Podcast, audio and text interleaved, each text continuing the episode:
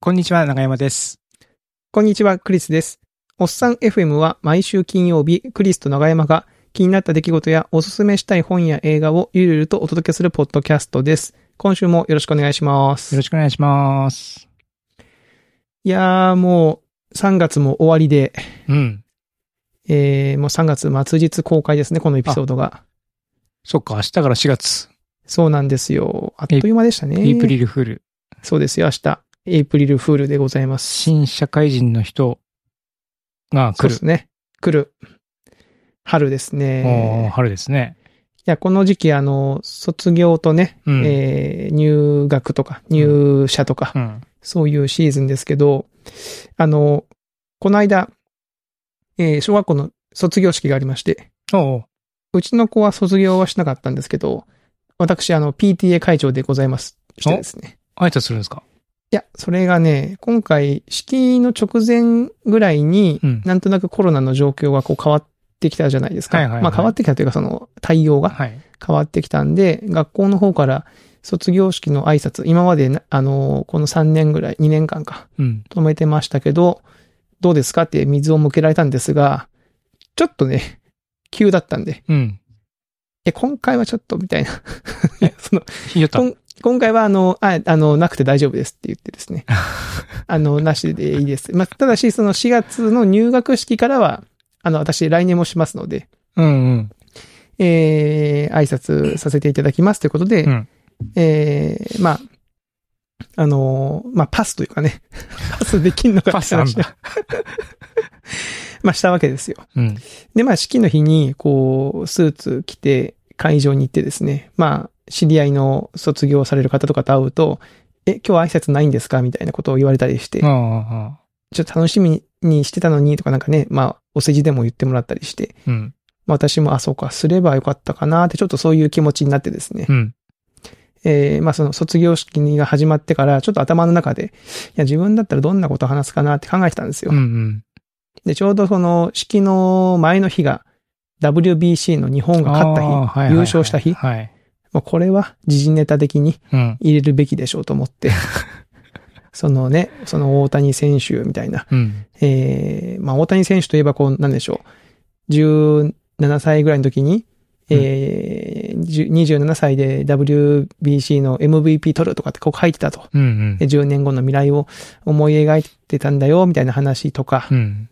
あとまあね、野球だけひいきしてもあれなんで、今年はワールドカップもありましたんで、あの、三笘選手の、えー、なんでしょう、1ミリみたいなの、あの、ボールのね、うん。あの、キワキワのやつがあって、あの、幼馴染みにパスして決めたみたいな、うん、あれも昔からね、ワールドカップに一緒に出ようね、みたいな話もしてたらしいよ、みたいな話とか、うん。かなとかですね。あのーで、まだ私会社でもね、あの、挑戦が大事だよとか、うん。えー笑顔は大事だよっていう話をしてましたんで、うんまあそういうのを盛り込んだスピーチだなーって考えてたんですよ。はい。そしたらあの、校長の式辞っていうのがあってですうね、ん。まあ校長はまあ当然挨拶をするんですけど、うんこれ僕が喋ろうと思ってたこと8割ぐらい喋って ました。びっくりした。いやこれ危なかったです危なね、かった。 これね、もし仮話がに PT のやつやってたらもう8割被ってた話が。めちゃめちゃ被ってましたね。い一段落読むたびに、え校長先生もおっしゃってましたが、って。おっしゃってましたが、先ほどのお話にもありましたがって言わなきゃいけないところで。まあ、これはね、やっぱ、まあ、校長先生はやっぱこう、体、うちの校長先生、まあ、体育、元は体育の先生なのかうーな、ん。運動の先生で、っていうのもあってだとは思いますけど、いや、これめちゃ被ってんじゃんと思ってですね。やっぱ、やっぱね、こう、バックグラウンドを活かして、やっぱ普通に、もうベタに、チャット GPT に書かしてましたね、み たいな。AI に今回の挨拶は書いてもらいましたっていうやつの方があ良かったのかな、みたいなあ。。なるほど。ということで、あの、入学式の挨拶はそれで用意しております。んチャット GPT で。はい。お。これ偉いもんでね、チャット GPT に、まあ、用意してもらったら、まあ、テンプレ的なのが最初出てくるんで、うん。いや、もう少し、えー僕、挑戦って言葉が好きだから、挑戦っていう言葉を交えて、うん。えーまあ、もうちょっと小学校1年生にも分かりやすい感じで書いてくれって言ったら、まあ、それっぽい感じで出てくるんですよ。うん。そしたらなんかね、勝手にね、僕はあの、さっき挑戦と笑顔って言いましたけど、うん。その笑顔要素も勝手に盛り込んできててお、まあ、偶然だと思いますけう ど、ん。もうなんだこれみたいな。まるで僕のことを読んでるかのような感じじゃねえかってちょっと思っちゃいましたけどね。うん。え、そのスピーチはね、そのチャット GPT で作ったよってことを明かすのここは難しいとこですようね。ん。ここは、難しいところですよ。 明かすとしたらでもさ、オチは変わってきますよね。そうなんです。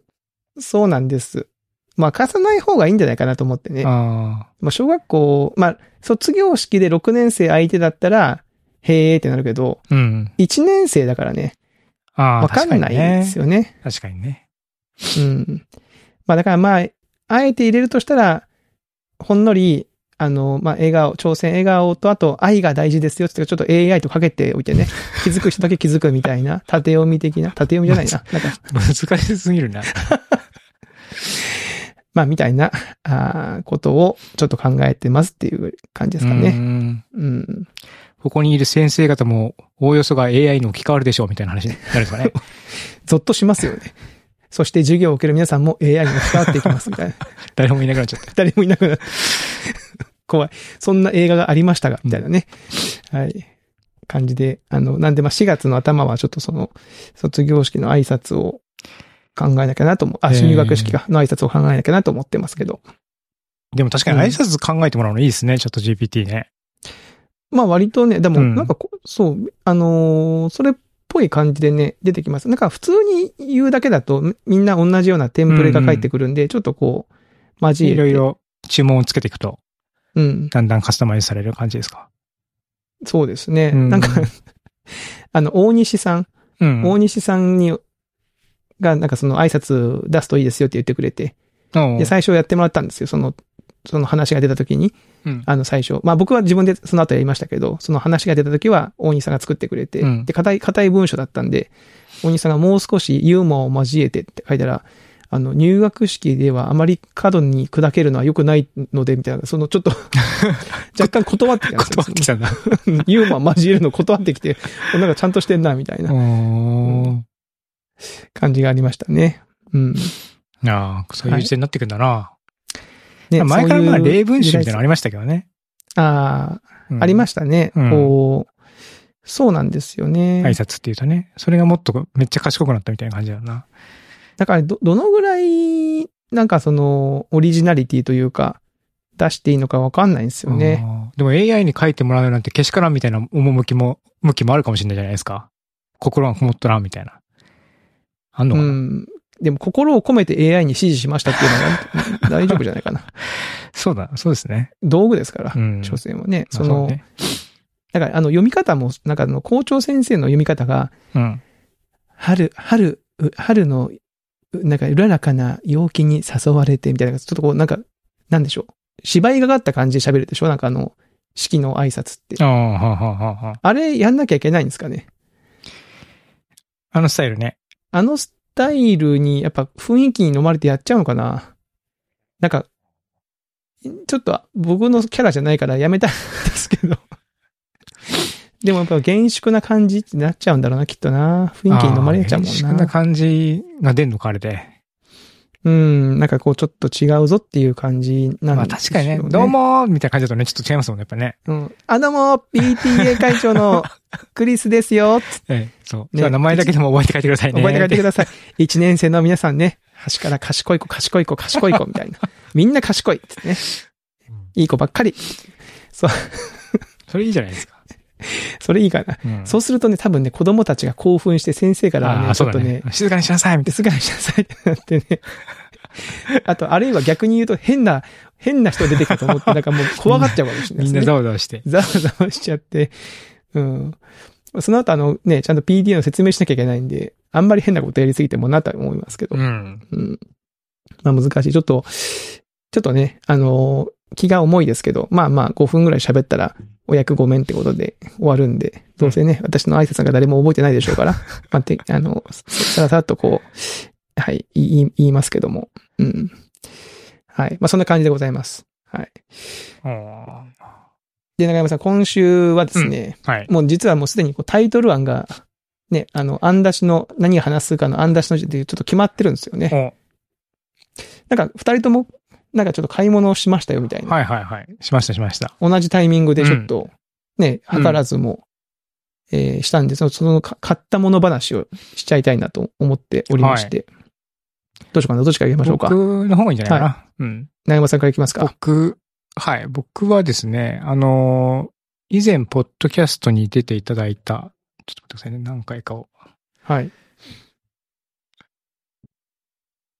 えー、227回に出ていただいた、ニミさんいいのねさん回うん。に、ボーントゥーランっていう回なんですけども、うんうんうん。まあ何をし話したかっていうと、あの、ゲストに来ていただいた二宮さんが、まあ走ることにハマったきっかけとか、その後どうやって上達していったかみたいはいな、はいはいそういう話を聞いたんですけどね。はいはいはい。で、その際に、あの、ルナサンダルっていう、まあサンダルで、あの、ランニングをすると。うんう。うんん。で、えっ、と、そう、タラウマラ族っていう民族が、そういったのを履いていて、で、まあ、ひ彼は非常にこう、それで長時間走るとうんうん言ったことが紹介される、まあ、ボートゥーランっていう本があって、で、まあ、えー僕もですね、ボーントゥーラン読んで、ちょっほとう走ってみたいなとほうほうほうほう。いうふうになりまして、前からまあ、ジョギングを、あのね、体力作りっていうふうにしてたんですけども、まあ、あの、使っていたランニングシューズが、だいぶこう、うんなんですかね、そこの方はまだ大丈夫なんですけども、何全体的にこう、薄い、汚くなってきて、 ほつれも出てきて、みたいな感じで。汚れちゃってきて、うん外側がってことです。そううそうそうそう。はいはいはいはい。で、まあなんか、そろそろ新しいの買ってもいいかなーって思ってたところで、あ、じゃあ次はほ、そういったこうく、ソールが厚い靴じゃなくて、うんうん。シューズじゃなくて、こうサンダルで、ニミさんのサンダルで走ろうかなというふうに思って、で、メッセージで、二宮さんって京都でどこで買ったんですかって聞いたら、うんうん。えっとね、フルマークスってお店とか、まあ他にもいろいろ教えてくれたんですけども、うんうんうん。でそのフルマックスとお店が家からめっちゃ近かったんで、うんうん。あ、じゃあここ行けるわと思って、でちょっと機会があるああったら行こうと思ってたら、週末かなちょうどこう雨で天気悪くて、で、かつ、あの、家族、子供の、まあ古い友人と子供たちと妻と遊びに出出ちゃったんで、家に一人でいたんですよ。うん。あ、なるほどなるほどう。ん。でも、自転車乗るに行く天気でもないし、うんで、まあ家で本でも読んでるかなと思ったんですけども、お腹空いたんでちょっとだけ、ちょっと外出て、ね、一人でも、一人で軽い食事でもしようかなと思って、外出て食事をしてたら、あ、そういえばサンダル欲しかったじゃんと思って、ほうほうほうほう。で、その足でサンダル見に行って、ほうほう。で、もうサイズがあったので、おうじゃあ買いますって言って、おうすごい。ルナサンダルを買ってきました。えーうんいくらぐらいですかそんなサンダルって。ルナサンダル1万3000円ぐらいでしたね。えーサンダルとして考えると、高級サンダルというふうな感じだけど、結構高いですね。ランニングシュューズとして考えると、うん。まあ、そんなに高くないかなってまあ感確じかでに、すそね、のぐらいしますよね。ランニングシューズ。はいはいはい。えーで、うん。で、店員さんも結構ね、まあ私も使ってます。女性の店員さんだったんですけども、はすいごはいい、あの、いろいろ詳しくて、ほうほうほう。で、あの、紐の合わせ方だったりとか、サイズの、なんですかね、サイズの見方というか、うん。なんか普通のサンダルと違っても、足のキワキワぴったりには、あの、履く、履かないと、うんかえっていろいろつっかえて危ないらしいんで、あ、もう足の皮みたいな感じになるもう足の、そうですね。足のもう、そう裏みたいな。裏みたいな感じで、足の裏みたいな。ほうほううほん、使うっていうう。えーことを教えてくれたりとか、まあ、紐の、まあ、調節の仕方とか、それも教えてもらって、うんうんうん。あ買っれちじゃゃいなまいでした。すか、もうすな、長山さんのことだからきっと、その、そう、買ってもう履いて帰ったんじゃないです か。まあ、その日めっちゃ雨だったからね。 その日はちょっとね、お預けだったんですけど、お預けだったう。ん、今朝、走りまして。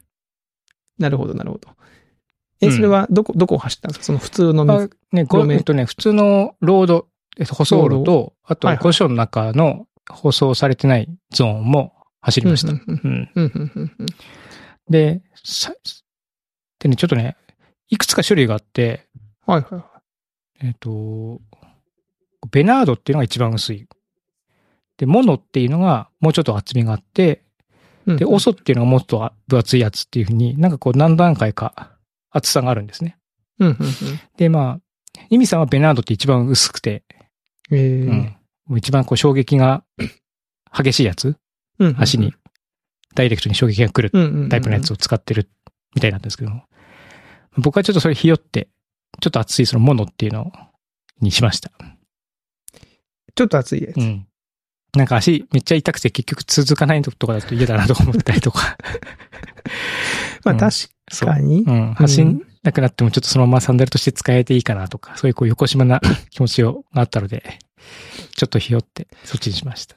あといやまあサイズがね、ぴ完全にぴったりなのはそっちしかなくて、あーっていうのもあったんですけど、まあそれ大事ですようんね。サイズはちょね。ちょっと大きいの。のでも大丈夫ですよと言われたんですけども、かなりぴったりだったんで、まあこっちかなと思って。うん。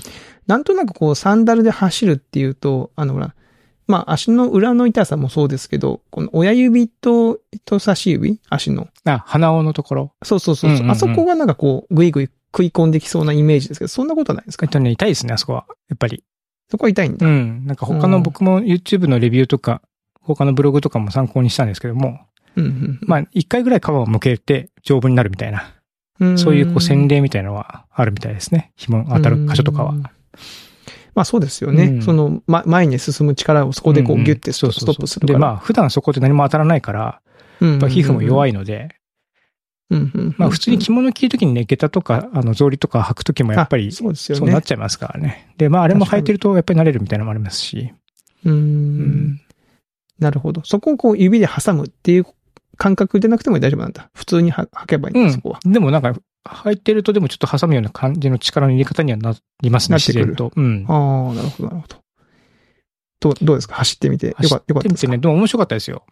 ちょっとね、まだね、あの、紐の調節がうまくいかないので、うんうんちょっと走っては、あれなんかちょっとここ緩いなとかって言いながらずっと調節してたんで、なんか、うんうんあんまりこう、たくさん走ったという感じでもないし、あと店員さんがまあ最初2キロぐらい、2、3キロ走るぐらいから始めた方がいいですって、ニミさんもそう言ってたのかななんか最初少ししか走れなかったみたいなこと言ってたけど、うーんなので、まあ僕も恐る恐る2キロぐらい今日は走って、うんうんうん終わりにしたんですけども、あの、特に舗装されてない道を走ると、うん路面のそのデコボコがダイレクトに伝わってきて、めっちゃ楽しいですね。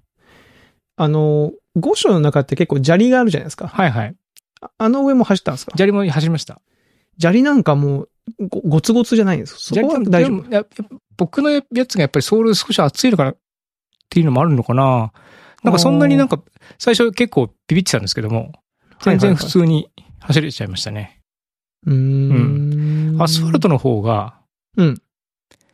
なんかか、かやっぱ硬いから衝撃が大きいっていう感じで、砂利とか土の方が柔らかいので、うん、あの、衝撃という意味では走りやすいでした。走りやすかったでうす。ん。なるほど。うん。へえ、そうなんだ。長山さんはどんどんアウトドアな人間になっていく な。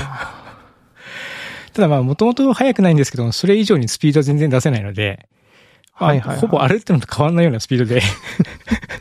まあね、まあ動いね、てあまんしまたりけど無理してね、怪我しても悪いそでうそすかうらねそうそう。う。うんんなんかまあ、まあ、それをスタートに、まあ少しずつ楽しくやっていけばいいかなというふうに思って。えーなんかだから先週も話したけど、こう、短時間で濃縮して楽しめるみたいな方向かなと思っていて、これも。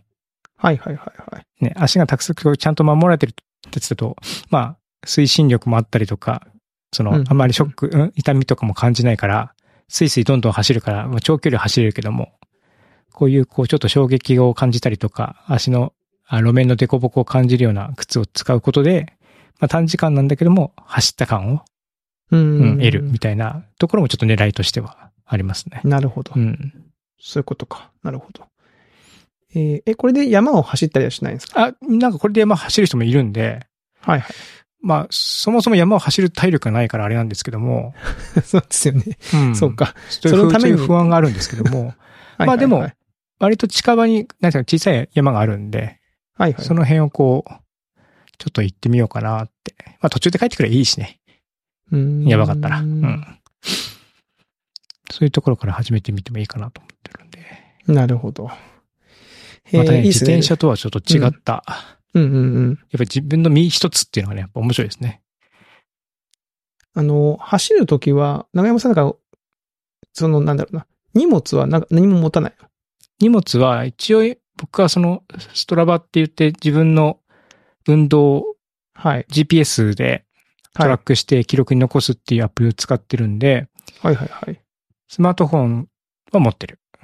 スマートフォンは何かに入れ入れるんですかその、カバンに入れるのポ。ケットに入れてますね。あ、ポケットに入れるの、うん。ズボンの。そうそうそう。出てこないですか走ったりして。結構ね、深いポケットなので、あ、大丈夫、一応考えられて作られてるのかなへー出てくるってことないですね。なんかあの、その、財布かスマホは持たなきゃなと思うんですけど、その、最低限の荷物として、みみんなどうやってんのかなってちょっと知りたかったんですようね。ん。なんか、で、僕もなんかちょっと調子乗って、今、はいはい。あの、ショート、少し短めのランニング用のパンツを買ったんですけども、それは腰に、腰になんかちょっと、なんていうんですかね、大きなふポケットがついてるんで、はいはい。そこにスマートフォンとか、ちょっとしたあー、なるほどね。補給食とか、ジェルとかを入れられるよっていう振り込みのやつで、え、な山さん、今、今さらっと言いましたけど、ランニング用のショートパンツって、あの、マラソンとかしてる人が履いてるやつ。そのまあでもあそこまでこうピチャッと短いやつじゃなくて、もう少しゆとりのあるタイプのやつもでうちょすけっとど。緑があるやつ。うんあーへえ。え、もう本当本当なんかアウトドアな人になっていってます。 改造されていってる。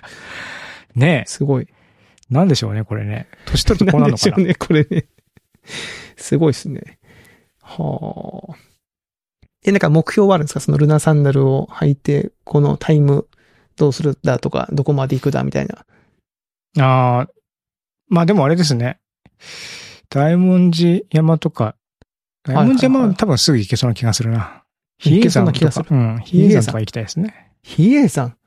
比叡山だから修行するとこじゃな いですか。うん。えーダメだったら、あれ、ロープウェイで帰帰ってくればいいから。いや、でもロープウェイに乗る場所まで行かなきゃいけないですもんね。 どっちかですよね。降り、降りるか、のぼ 登り切るかね。うん、でも降りる、降りる方が多分サンダルは辛いんじゃないかなと思いますけどあねー。足にこうんう、どんどん衝撃が来るから。うまあ確かにな。もう登り切っちゃった方がいいのか、その場合は。うん。のなる方ほどが、まあ、素人判断ですけどね。なるほど。うんへえ、面白い。いや、でもなんかね、こうちょっと道具を変えて、楽しみ方を変えるだけで、めっちゃテンション上がんなと思って。そうですよそういうのありね。ますよね。趣味っていうのは。う。うんなんかう、んこう、まあ、まあ僕もカメラとかね、過去、こう、始めてみるとき買って、レンズ買ったりとかして、またこうね、と撮る枚数が増えるとか、うんうんきっかけがありますからね。確かに。まあその、そう。だサンダルみたいにこうハイテク方向とかさ、機能性をうんうん重視していく方向じゃなくて、逆にこう機能を削ってる方向に道具を変えるっていうのも、またそれはそれで面白いな、みたいな。おーなるほど。うん。確かそういうところもありますよね。に。うーん。いや、いいっ すね。いや、長山さん、本当なんか、僕の知ってる長山さんじゃどんどんなくなってる気がするなそうでしょうね。違う人になってますよね、なんかね。まあでも、思えば前ね、ゲストで来てもらった二宮さんにしても、そうだそうだ。長山 さんもまあ同じような道を辿ってるじゃないじゃないですか。二まあ宮さ結構んねだってね、ずっと近くにいた人間から考えると激変ですよね。100キロ走るとか、えあの二宮さんがみたいな感じですもんね。いやー、ほん、ほんとね、すごいよな、うん。だってね、あのー長山さんも二宮さんも昔はタバコ吸ってらっしゃったじゃないですか。知ってました。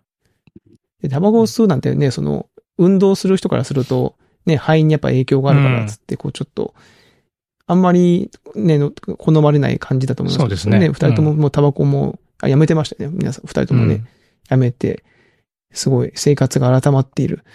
いやー、ねすえごいな。いろいろありますよ。やっぱそう思うと、やっぱり人間ってなんか変わんないみたいなこと言いますけど、変わる部分もいっぱいありますよね。変わる部分もあります ね。だからまあ、長く生きてるとうん行動はやっぱり変わ、変えやすいのかな。うん。うん。思想信条みたいな部分はな、まあもしかしたらなかなか変わんないのかもしれないですけどね。うん。うん。まあ確かに。変わんないかもしれないけど、まあでも、行動はこんだけ変わるんだからね、全く変わりませんってこともままあ可確か能性にはそれはあ、そう。ゼロじゃないんだろうなって気はね、うんそうですしねてきますわうな。んへえ、すごい。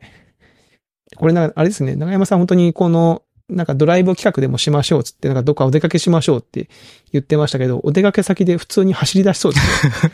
サンダル履いて、わーっつって、ちょっと走ってきますっつって。ね、その間僕は椅子でも出してチェアリングでもしておきましょうか。えー、クリさんは何買ったんですか私ですか。私はですね、なんと、あの、ギターをお買ってしまいましたね。買っちゃいました買っちゃいましたね。前々回でしたっぐらいけでしたっけ。クリスさんが最最近近ギギターに欲しくなっこうてます。再燃して弾いて、てますめっちゃ弾いてるか。そうそうそうらちょっと欲しくなってるんですよっていう。そうそうなんですよ。そこからもう、つだから2週間足らずで。いに、2週間は我慢したと言ってほしいな。2 週間は耐えましたけど、うん。やっぱね、欲しい、あの、ギターってあら、改めてお店を見たら、その欲しいギターってあんまないんですよね。その欲しいタイプのギター。うーん。まあ、ほらギターってさ、形がなんかいろんな種類あるし、メーカーもいろんな種類あるし、うんうん。その、で、その割にでかいですよ、1個が。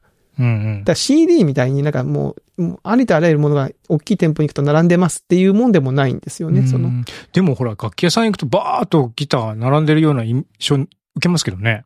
そうで受けもるあれも一部なんだ。あいや、そうそう、でも、まあ、並んでるんですけど、うんそうそう、一部というか、例えばその形にしてみて、こういう形のが欲しいと思った時にもう急にそのか数が、その売り場からあーそっかそっかそっかそっ3か分の1ぐらいにこうギュはあ、ッはあ、確かに。絞られてきますよね。うん。いや、もっと、で、今回はそのレスポールタイプっていう、こう、氷炭型したような、うんうん。あの、形のギターが欲しいなとずっと思ってたので、えーその形になると本当、あんまなくてですね。まあまあ、そもそもその京都のね、店舗自体に、まあ東京に行くとまた違うんでしょうけど、東京はね、楽器屋さんいっぱいありそうだし、うん。うん、京都は店舗が、そんなにこうね、あの、いっぱいはないと思うので、まあ、つってもまあまあ、あるのか。本当の地方都市に比べると多分多少あると思うんですけど、うんうんで、今回はあの、島村楽器さんに行きまして、えー、おせ、あの、ね、会社もお世話になってまして、はいあの、ハテナブックマークギターもいただいたことのあ作ってもらったる島村楽器さんにですね、えー、まあ、京都で、えーその島村楽器がある、えーえーこう、なんていうのショッピングモールがあってですね、そこにちょっと行って、本当は、試し弾きだけっていうつもりだったんで すよ。これは先に言っておきたい。ああ、様子見に行ったんですね。様子を川見の、に川の様子見に行ったんだ。はい、川の様子をどれどれって言って、うん行ったら、まあちょっと欲しいタイプの、えーギターが、まあ、あることは事前に調べていったんですけど、うんまあそれを弾かしてもらおうと思って、店員さんにちょっとすいません、た試し弾きさせてくださいと言ったら、えーそのスピーカーが置いてあるところでこう、さしてもらってですね、こう、なんていうの、別に特に防音室に連れて行かれるわけでもなく、その、うん店舗の片隅でその場入っで。て渡されて、すごい。そこそこでかい音で、うん。まあ、お客さんがね、他にあんまりいなかったから、もう、あの、妻についてきてもらってたんで、えー、ちょっとこう、Vlog 用にちょっと動画撮っといて、つってこう出 して。で、奥適さん当撮にこう影して、撮影して、ちょっと、クリさん聞いて。とはいえ、なんか、じゃがじゃがじゃがぐらいですけど、ちょっと弾いてみて。あら、いいですね。えーで、まあ、2、3本ぐらいちょっと弾かせてもらって、でも、これだっていう1本があったんですよ。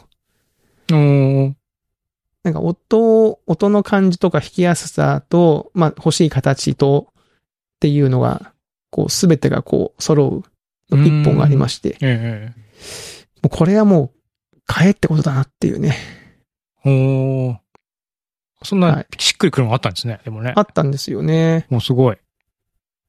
で、やっぱすごい、その島村楽器さんのブランド、出してるギターのブランド、ヒストリーっていうブランドの、あ、島村楽器オリジナルブラオンドみリたジいなのナがあるルんでブすね。ランド。あーはい。だから国産の、えーメーカーの、へえ。まあ僕が今持ってる、もともと持ってたギターもヤマハのギターなんですけど、はいはい国産のギターなんですけど、30年ぶりに、えー買ったギターも国産にして、やっぱね、おすごい、ひあの、質も良さそうだし、うん。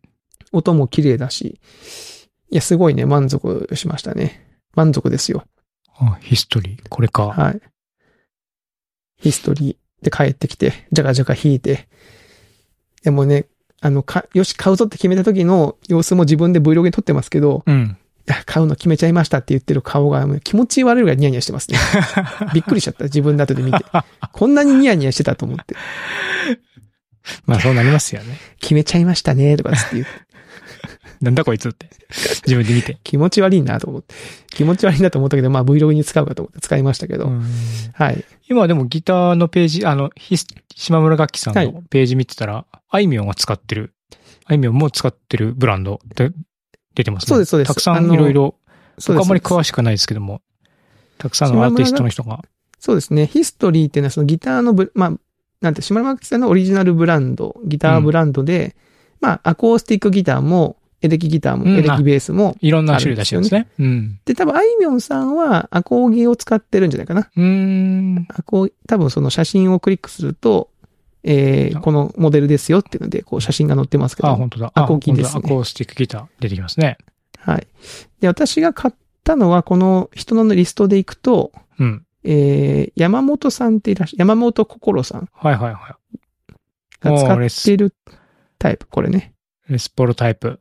はい、ヒストリー THLS かな。この、これクリスの写真もここのページに載るんですかね。まあ、あのーデビューすれば、 いずれ。いずれね、おー いずれ。ね、うん、頑張りたい。そうなるようにね。うん、もう乗らないですよ。こん乗るわけないでしょ。ほんと。乗らないか。乗らないよ。おっさん F にリンク貼ってほしいな、そしたらお。っさん FM、おっさん FM ってのアーティスト名なんだったのねなぜかば、 なぜかバンド名に。バンド名になってて、おっさん FM。まあ、おっさん FM ってバンド名もいいかもしれないですね。うんあ、いいじゃないですか。でもこれで、はい、もうね、あのーやっぱ30年ぶりに買って家で弾きましたけど、うん。やっぱ30年前のギターはやっぱ30年前の機材なんで、僕はすごく満足してたんですよ、前のギターも。はいはい。でもやっぱり新しいギターの方は、やっぱいろいろと、あの、具合がいいですね、機材の。ややっぱノイズも少ない違うしんだ。だからノイズも少ないし、ああ。エフェクターとの相性もちょっといい気がするし、へえ。はい。割と、あ、なるほど、やっぱ違うんだなって、いやっぱギターって違うんだなって改めて思いました。うん、一個ずつが。ちなみに、お値段の方は、どのぐらいするんですかね。ですね。あのー、まあ、20万弱ぐらいぐらいですかね。 結構するね。 結構するんですよ。結構するんです。ね、奥さんと一緒に行って、行きました。あの、ニヤニヤしながら、決めちゃいましたって言って、言 ってる奥さんいいいはか、な。いや、どういうや、どういうやりとりがあったんですか、そこにあ。の、決めちゃいましたっていうから、もう聞きながら、あ、いいね、これ。いいね、っつって。うん。で、まあ、他のギターもちょっと、あ、こっちのギターも、つって弾きながら、やっぱさっきの方がいいな。いいよね。さっきのどういいよかったよね。って言いながら、うん。うん、もう決めたらって言言わ せるようにひどいあね。こ、この人なんかもう、買わないとここから動かないなっていうような、多分雰囲気が出てたんじゃないかな。 うん。わかんないけど。えーあとは、まあ、ちなみにこの、なんか3ヶ月ぐらいは、まあ、ほぼ毎日ちょ、ちょっとは弾いてるんですよ、1日に。うんうん。 30分から1時間ぐらいは毎日やってるし、まあ、スタジオ練習に3回ぐらい行ったので、うん。その、まあ、まあ、3ヶ月続いたし、みたいなのもあるじゃないですか。わかんないけあーど。ままあ、熱心にやっとるみたいだなと。あ、やってるみたいだしっていう。あと、あの、妻が、あの、なんかこう、仕入れた情報で、楽器演奏は地方に効くっていう ね。認知症に効くっていう、あのーデータもあるらしくて。うん、なるほど。うん。これはまあ、だそかれら、はいいうん。だからそういうのやっとくといいんじゃないかって思ったんでしょうね、きっとね。うん。えーらしいですよ。なんで、あのーまあ、どっかでね、はい。あのーぎちょっと曲でもね、作って、はい。演奏でもしたいですね、このポッドキャストでも。いやー、ギター結構そん、結構やっぱするんですね。します、します。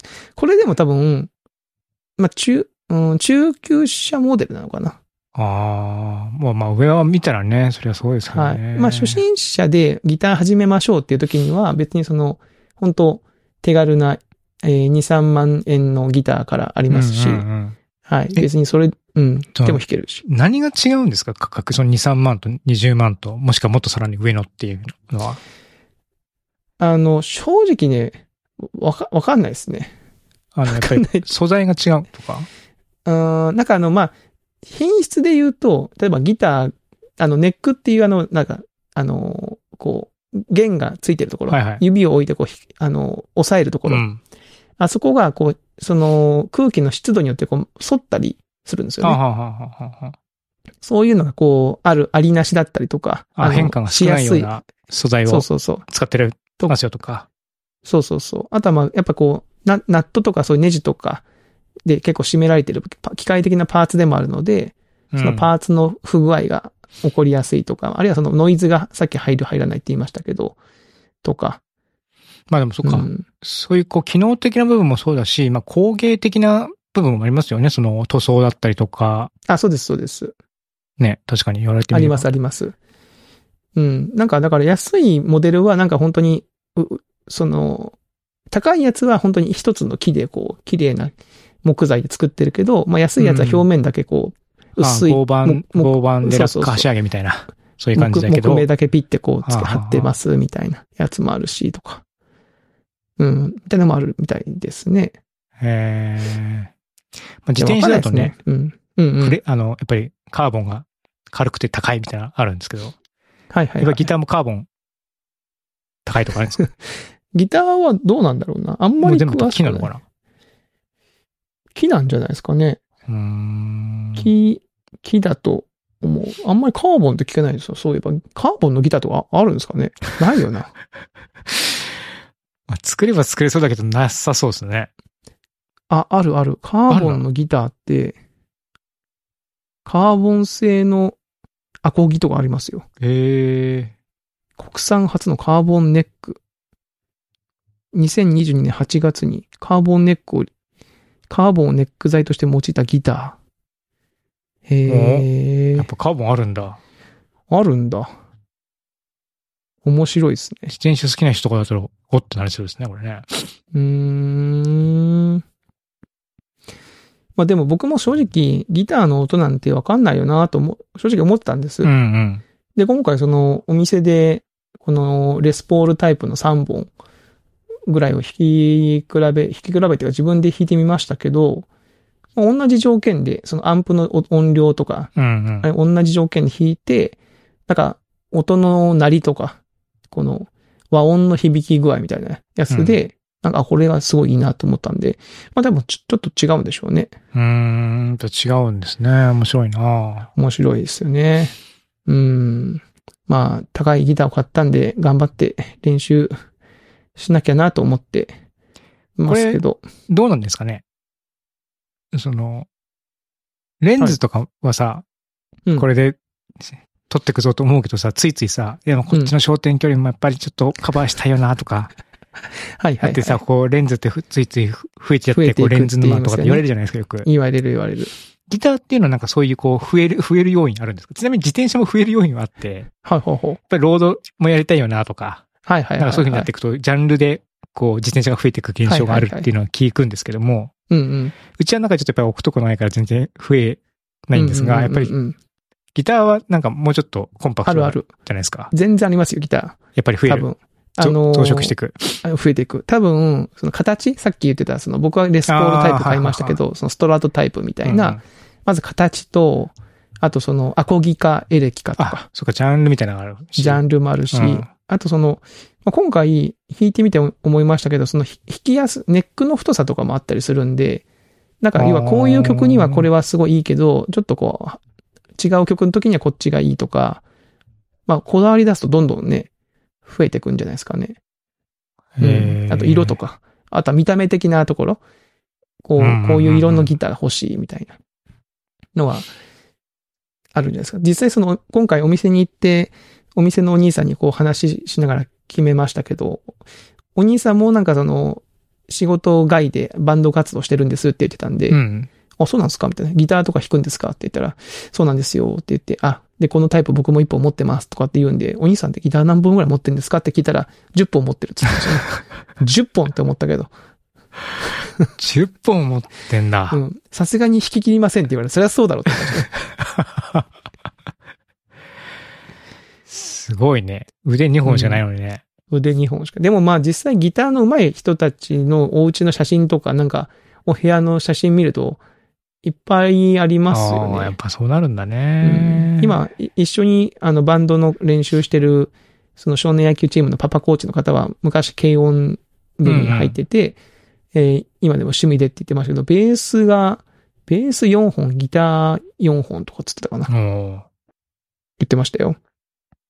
うん。だからまあ増えていく傾向にあるんでしょうね。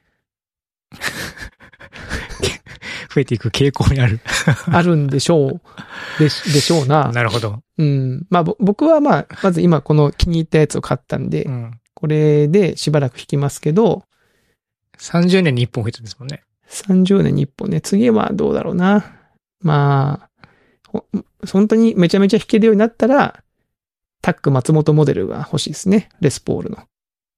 同じレスポールの、はい。タックまあ、モデルレスポール、そうですね。レスポールはなんかギブ、ギブソンって会社が、はいはい。レスポールって名前で言って、僕が持ってたレスポールタイプっていう、その、レスポールと同じ形ですよあ、みたいな。シルエットが一緒の。一緒ですよっていうことなんだと聞じいゃてあおりま元す。祖ではなくて。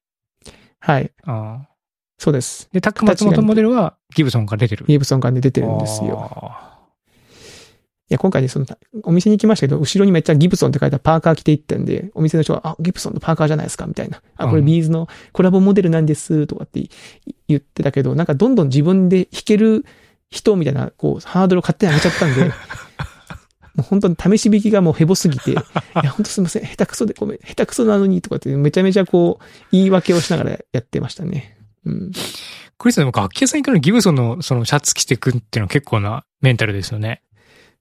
あのね、後で気がついた んですよ。あ、と思ってそういえば後ろにギブソンって書いてあるなと思って。うん。失敗しましたね。なんか普通に 全然、なんかすごい弾ける人みたいな。しかもなんかピねえックも1枚持ってって、あのうんピックはって言われて、あ、1枚持ってきてますみたいなこと言って、おお。うん、なんかもう分かってんじゃんみたいな感じの雰囲気になったけど、あんま弾けないっていう。 まあまあでもぜ、前回の、前回の戸惑った時よりかは弾けたんで、まあよかったですよ。ええはい。まあでもこういろいろ迷って迷って楽しい、迷って楽しいっていう時期が過ぎて、過ぎて。新しいものをゲットして。はい。だから僕も長山さんも、長山さんは走る。ね。うん。僕はギターの練習をすると。まうん。あその道具を使うフェーズにね、使い込んでいかないといけないもんな。そうなんですよ。うん。まあこれはこれで楽しいですよね。やっぱまあそうですね。本質的な楽しさがやっぱりありますよね。そこは。ううんん。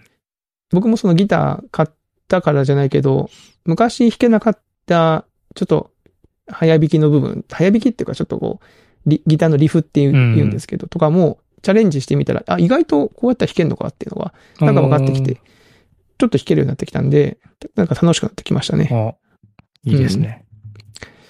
はい。まあそんな感じでございます。いやはい。なんで、やっていきましょう。あの、だから、長山さんとドライブに行って、長山さんがルナサンダル履いて、え ー、わーって走り回って、僕が、あの、ギターを弾くっ ていう。外で。じゃかじゃか。これなんかすごい、絵は良くないですか絵はいいのかな変な人の集団じゃん。集団っていうか変な二人じゃん。 絵は良くないですか僕が歌、歌いながら、長山さんが走る。ね。まあそれ誰かドローン撮影してほしいですね。上から地味ね。だけどね。早くもねえしな、しかも。はい。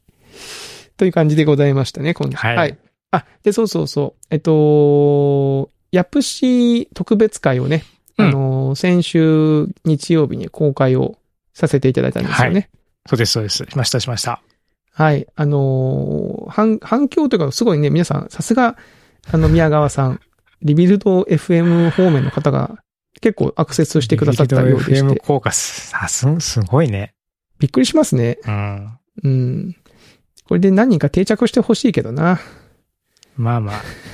まあまあまあ。全然だって技術の話とか普段してないから ね。今日しましたよ、チャット GPT の話。ちょっとしたけどね。ううんん。まあいまあ。やでもやっぱりっていう感想とかももらえて嬉しいですね。の嬉しいあのね、ですやっぱね。昔のことがこう知れてっていうところはあって。まあなんかちょっとね、昔話、開口趣味っぽいかなっていうところもあったけど、やっぱり昔話面白いねって。面白い部分確かがにちょっとこう伝わったので、よかったなと。確かに確かに。うんよかったですよね。うん、ありがとうございます。あと、そうそう、宮川さんがあの、えー僕らがカットした、その収録後の、うん。 なんかちょっとした数分のトークを、その、リビルド FM のサポーターの方だけが聞ける、そうですね。アフターショーの方ね。うんはい、の方で、アフターショーとして出しましたっていうのを言ってくれて、うんこれは僕はリビルド FM デビューしたということになるのかって一瞬思ったけど、そんなことになって、あの、考え直しました。ああ。惜しいですね。惜しいな、 惜しいの かな惜しいのかな、これ。いやー、まあちょっとね。はい。き急にクリクリスさんがそうそうそう。上。舌に喋り出す。饒舌っていう か、みんな、みんなリラックスしてる。リラックスしてね、はあ、終わった、みたいな。 緊張したって感じでね。いや、宮川さんどうも、みたいな感じでうん。喋っててね。 まあ面白いんで。はい。あの、ぜひと、あの、聞きたい方はリビルドの方のサポーターサにポーなタっーていプロたグラだムをね。い はい。購読してもら入えっるていと。ただければと思いますね。はい。そして、あの、まあ、多分、まだあの、この収録時点では公開してませんけど、えー、多分公開されてるであろう YouTube の方で、はい YouTube チャンネルの方で、うんえー先日、えー、ヌーラボの橋本さんを講師に招いてやった、えー、インプロの、うん。えー、動画を公開してるはずでございま公開しす。ちゃっはい。ああ、マジで。あの、インサイドアウトっていうね、うんこう、舞台上に、まあ例えば二人って決めたら二人いて、そこに一人、あの、何らかの役割を持って入っていって、先に入ってた人が抜けて、舞台上には常にこう、二人から三人が会話劇をするみたいなうん。セッションをいくつか何回かやったんですけど、そのシーンを、はい、あの、余すことなく。 全部はい。まあでもまあ、な長いんでね、うん多分あれを全部見る人はいないでしょう、きっと。ああ、なるほど、なるほ雰囲気だけ掴んでもらったら、ど。はいいい。かなと思いますけども、はい。そちらも興味がある方は、えー見てみていただければと思います。はい。僕は、僕は見ません。見たらいいの に。長山さん面白かったですよ。僕は見ましたよ、編集の都合上。まあ、それ、まあ、それはそれ。 うん。はい。まあまあ面白かったんで、まあぜひぜひ、えー、見てみてはという感じですかね。はい。はい。はい。ということで、はい。今週はこんなところでしょうか。はい。はい。ということで、もう明日から4月です、皆さん。 4ね。月ですね。新しい出会いが、そうですね。いい出会いがあるといいですね。はい。うん。我々おっさん FM も春ね、なって、まあ、よりパワーアップ して、特に何も企画はしてませんが、はい。何の、やパワーアップすんだって今思っちゃったよ。やっぱほら、冬場はなんか元気がないじゃないですか。ああ、はいはい。ね、やっぱちょっねと春。先ちょっとエネルギーを蓄えて、うん。たく出していこうと思っておりますので、ううんん、そういうことですねはいやっていきましょう。はい。はい、えー、ということで、えー、今週のおっさん FM はここまでとなります。えー、それでは皆さんまた来週お会いしましょう。さようなら。さよなら。